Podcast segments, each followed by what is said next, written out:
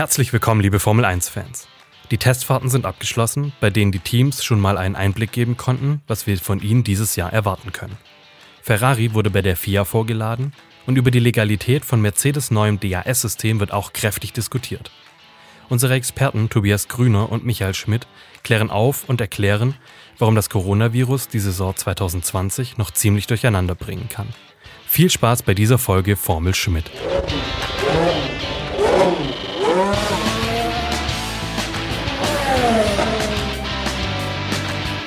Hallo liebe Motorsportfreunde, herzlich willkommen zu einer neuen Folge von Formel Schmidt. Wir sprechen heute natürlich über die ganzen Testfahrten letzte Woche und natürlich auch über den Coronavirus. Findet die Saison über, überhaupt statt oder wird alles abgesagt? Schmidti, aber erstmal nochmal zu den Testfahrten. Viele Runden sind gefahren worden. Sind wir schlauer? Wer führt das Feld an gerade? Ja, ein bisschen schlauer sind wir schon. Also ich würde mal sagen, Mercedes ist Favorit. Ich glaube, das sehen alle so. Äh, Red Bull ist am letzten Tag, hat so ein bisschen die Hosen runtergelassen, äh, waren sogar mit härteren Reifen praktisch gleich schnell äh, wie Mercedes. Ich glaube, Verstappen hat sogar eine ganz schnelle Runde abgebrochen. Es hätte mhm. vielleicht sogar noch eine bessere Zeit geben können. Ferrari, würde ich sagen, ist die Nummer drei, trotz Unkenrufen, dass Racing Point äh, Ferrari da mal ein bisschen ärgern könnte. Ja. Ich glaube, Ferrari schaut sogar ein bisschen besser aus, als sie sich selber machen. Äh, die wollen jetzt keine Hoffnungen groß wecken, nachdem letzten, letztes Jahr äh, alle gesagt haben, Ferrari gewinnt die WM mit links und dann haben wir in Melbourne alle gesehen, wie weit sie hinten gelegen sind. Ja, aber es schien ja, dass Ferrari von der Motorpower nicht mehr so gut ist wie im letzten Jahr. Naja, Ferrari verliert hauptsächlich auf den Geraden, mhm. das muss man ganz klar sagen. Sie selber behaupten, das ist zum einen Teil der höhere Luftwiderstand. Sie haben klar deutlich mehr Abtrieb eben mhm. auf Kosten des Luftwiderstandes. Sie sind in den Kurven schneller.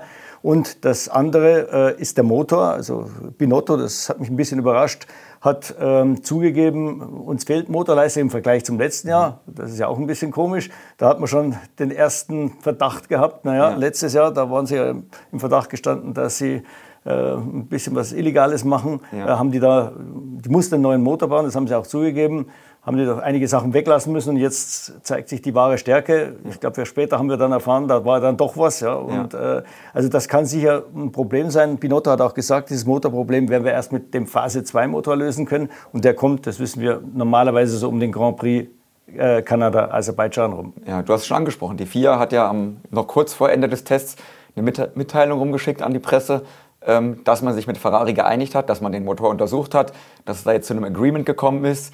Alles sehr vage gehalten, alles sehr unklar, undeutlich.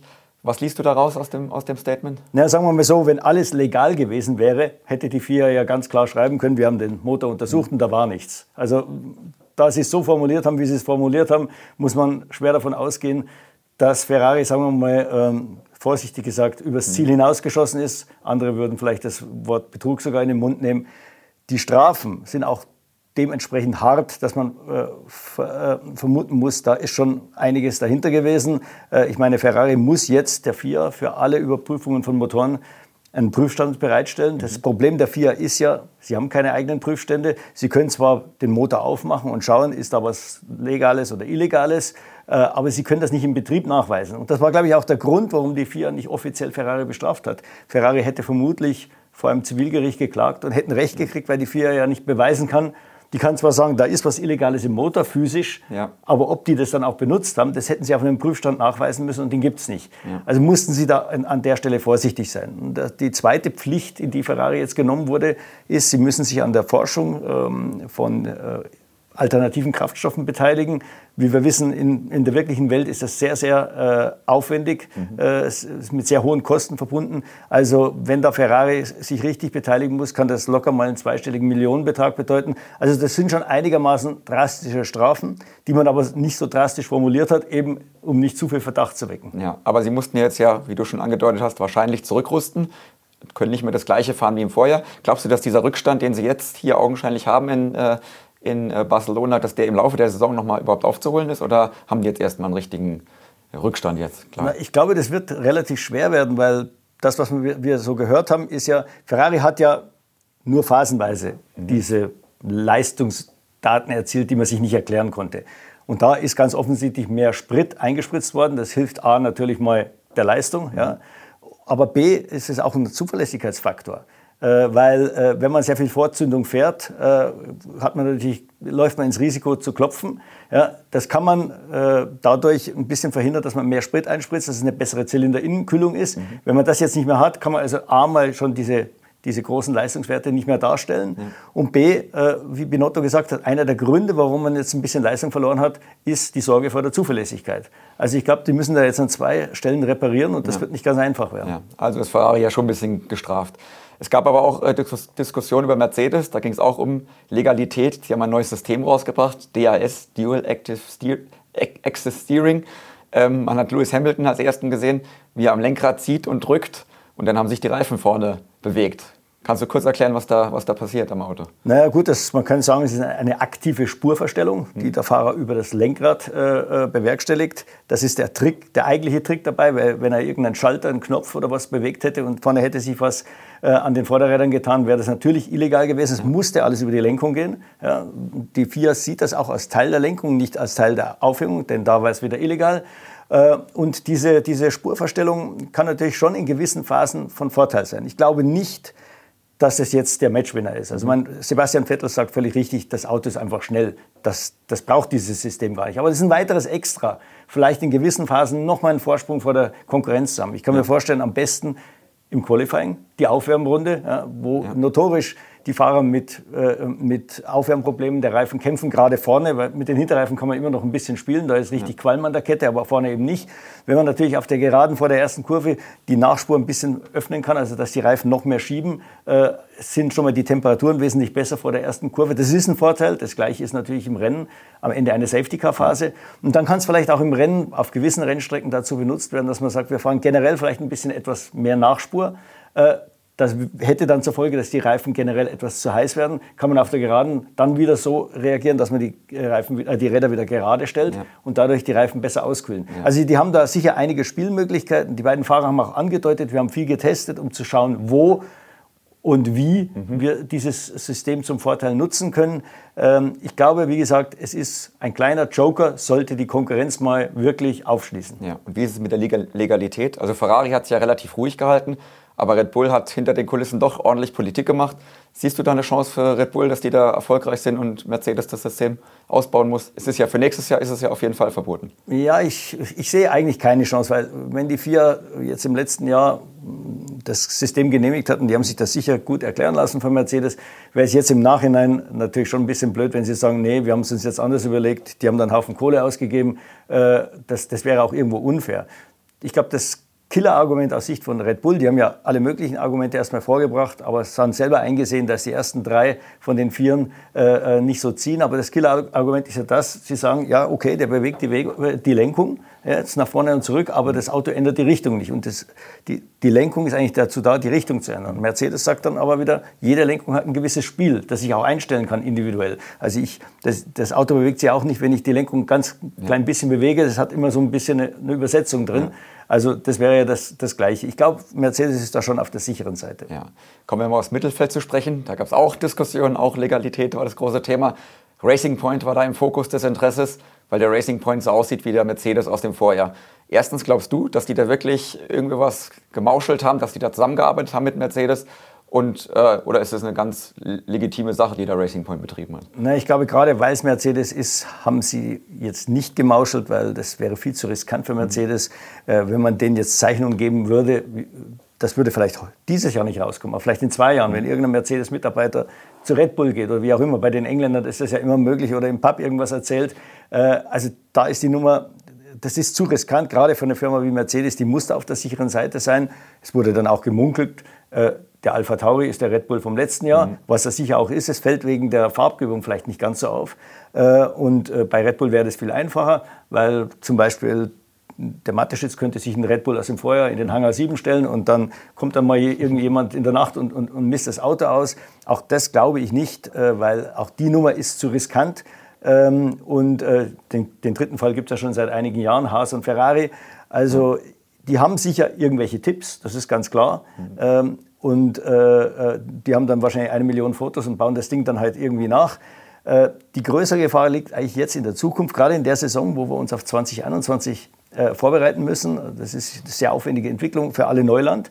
Jetzt könnte man sich ja ausdenken, der Racing Point stellt ein Auto, ein stark angestelltes Auto in den Windkanal, der Mercedes ein weniger stark angestelltes Auto. Man fährt da paar Wochen lang die Tests und dann sagt der Racing Point irgendwann zum Mercedes, sage an der Kaffeemaschine oder abends im Pub, also Leute, das mit der starken Anstellung könnt ihr komplett vergessen. Mhm. Dann sparen die sich schon mal den ganzen Weg. Das gleiche natürlich Alpha Tauri, Red Bull oder Haas, Ferrari. Also diese Gefahr besteht und da sind natürlich die Opfer, McLaren und Renault, die keine Allianzen haben. Ja.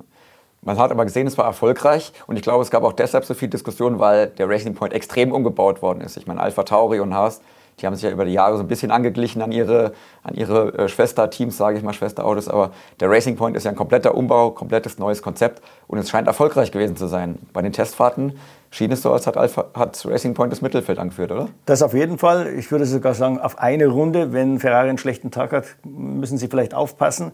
Äh, Im Longrun haben wir allerdings gesehen, äh, am letzten Tag mhm. fuhren ja sowohl Perez als auch Leclerc im Longrun, da war der Ferrari klar besser. Also eine Dreiviertelsekunde auf, in allen Stints jeweils. Mhm. Äh, ich glaube, da äh, sind die relativ sicher, aber für die anderen Teams wird das sicher eine harte Nuss. Wobei, gerade was den Longrun betrifft, muss man sagen, Racing Point, äh, du warst ja auch dabei, Andy Green hat gesagt, das ist für uns eine neue Welt, wir müssen uns mhm. erst da reinfuchsen. Und auf eine Runde geht das vielleicht, aber im, im Long Run, wo es eben auch auf Reifenmanagement äh, ankommt, wie gesagt, das Auto ist jetzt ein Auto mit wenig Anstellung, vorher hat es sehr viel Anstellung gehabt, kann es da durchaus noch sehr viele Fragezeichen geben und da können sie vielleicht auch von Renault und McLaren äh, dann äh, geschlagen werden. Ja, also Racing Point, vierte Kraft aktuell, wie sieht es denn dahinter aus? Was, was sagen deine Berechnungen? Ich würde sagen, ganz, ganz knapp dahinter. McLaren und Renault. McLaren vielleicht auch mit einem kleinen Vorsprung vor Renault, aber es ist natürlich schwer zu sagen. Gerade an dem letzten Testtag, als viele nochmal auf eine schnelle Runde gegangen sind. Äh, McLaren ist mit härteren Reifen gefahren. Ich glaube auch mit ein bisschen mehr Sprit. Da hat jeder nochmal so ein bisschen im kleinen Rahmen gepokert. HSF 1 hat mich überrascht. Äh, am Abend des letzten Testtages sagt mir Günther Steiner, wir könnten die Nummer 5 sein, äh, weil wir sind immer mit viel Sprit gefahren. Wir hatten auch den härteren Reifen wie McLaren ja. und waren von der Rundenzeit her sehr gut. Also ich glaube, das ist noch relativ offen. Ja, aber Williams kann man auch schon sagen, nicht mehr ganz so weit hinten dran, oder? Nee, ganz klar. Also man muss sich auch nicht nur die die Rundenzeit, die, die George Russell gefahren ist, ja. Äh, die ja wirklich, äh, muss man sagen, Hut ab, von, wenn man weiß, woher die kommen. Auch die einzelnen Sektorzeiten, die sind nirgendwo so richtig letzter. Ich glaube nur ja. im letzten Sektor, aber das ist, da geht es um ein halbes Zehntel. Also Williams hat sicher klar aufgeholt, sind noch ein bisschen langsam auf der Geraden, äh, müssen sie schauen, ähnlich wie Ferrari, dass sie ein bisschen Luftwiderstand ja. abbauen. Aber das ein oder andere Mal könnte vielleicht ein anderer letzter sein, ob das jetzt Haas, Sauber oder Alpha Tauri ist. Ja. Wir sind alle schon ganz heiß auf den Saison Saisonstart, Schmidt. Äh, wir wissen aber nicht, wo es stattfindet. Ähm, Australien, Bahrain, Vietnam, es gibt unterschiedliche Berichte. Großes Thema ist das Coronavirus, das hier im Fahrerlager ja alle auf Trab gehalten hat letzte Woche. Ähm, in der MotoGP wurden jetzt schon Rennen verschoben. Wo glaubst du, geht, geht's los? Wann geht's los? Welche Rennen sind am meisten in Gefahr? Ich glaube, das kann keiner sagen. Das ist, wir müssen von Tag zu Tag abwarten, was jetzt passiert. Es ist ja ein anderer Fall wie China. China hat von sich aus absagen müssen, mhm. weil eben da so viele Corona-Fälle waren. Die wollten halt da nicht, dass Leute ins Land kommen und sich dann vielleicht irgendwie anstecken. In dem Fall ist es ja jetzt so, jetzt sind wir Europäer das Problem, vor allem die Italiener. Mhm. Ja, und äh, ich glaube, bei der MotoGP war ja auch der Grund für die Absagen oder Verschiebungen, dass Italiener nicht einreisen durften oder hätten dürfen. Ja. Und äh, dann findet logischerweise das Rennen nicht statt. In der Formel 1 haben wir das gleiche Problem. Wir haben sehr viele Italiener. Da ist Ferrari, dann sind die beiden Teams, die Ferrari-Motoren fahren. Mhm. Dann ist Alfa Tauri und dann das Wichtigste, Pirelli-Reifen. Also ohne Reifen lässt sich schwer ein Rennen fahren. Ja. Im Moment heißt es, lassen die Australier noch alle Europäer rein. Äh, bei Bahrain wurde es schon schwieriger. Bahrain wollte erst die Italiener nicht reinlassen, dann hat man denen gesagt, gibt es kein Grand Prix. Dann hat Bahrain gesagt, okay, Italiener dürfen kommen, aber die müssen sich am Flughafen untersuchen lassen. Das heißt dann für jeden erst mal drei, vier Stunden warten, bis er ins Land darf. Äh, Vietnam ist im Moment noch auf der Schiene gar keine Italiener, also der, findet der Grand Prix auch nicht statt. Also ich, wie gesagt, das ist, das ist so ein bewegliches Ziel. Wir warten jetzt jeden Tag ab äh, und vielleicht muss man einen Tag vor der Abreise dann im Flug stornieren. Ja, aber du, aber du glaubst nicht, dass man jetzt äh, abgesagte Rennen wie China irgendwann hinten noch nachschieben kann? Oder befürchtest du, dass wir eine, eine ganz kurze Saison nur haben? Naja, wenn jetzt noch mehr Rennen abgesagt wird, werden, wird es immer schwieriger, da hinten äh, Rennen einzubauen, weil ja. die Zeit vorne läuft ja schon davon und unter Umständen muss ja auch das eine oder andere Italien äh, äh, äh, europäische Rennen ja. Äh, abgesagt werden. Vielleicht ist, also wenn Monza nächsten Monat wäre, würde es sicher nicht stattfinden. Also ich glaube, das hängt ganz davon ab, wie das jetzt sich weiterentwickelt, ob dann vielleicht Lücken entstehen, weil noch andere Rennen abgesagt werden. Aber in den Ländern, wo es jetzt kritisch ist, plötzlich wieder äh, das Coronavirus, die, Aus, die Ausbreitung sich da irgendwie gestoppt, dass die gestoppt wurde. Ja. Also liebe Fans, wir müssen abwarten, wie sich der Coronavirus weiter ausbreitet, wie sich die ganze Situation entwickelt. Vielleicht geht es ja, und wir hoffen, es geht in Australien los. Wir sind natürlich vor Ort und melden uns dann danach mit einer neuen Folge von Formel Schmidt wieder bei Ihnen zurück. Bis dann, auf Wiedersehen. Servus.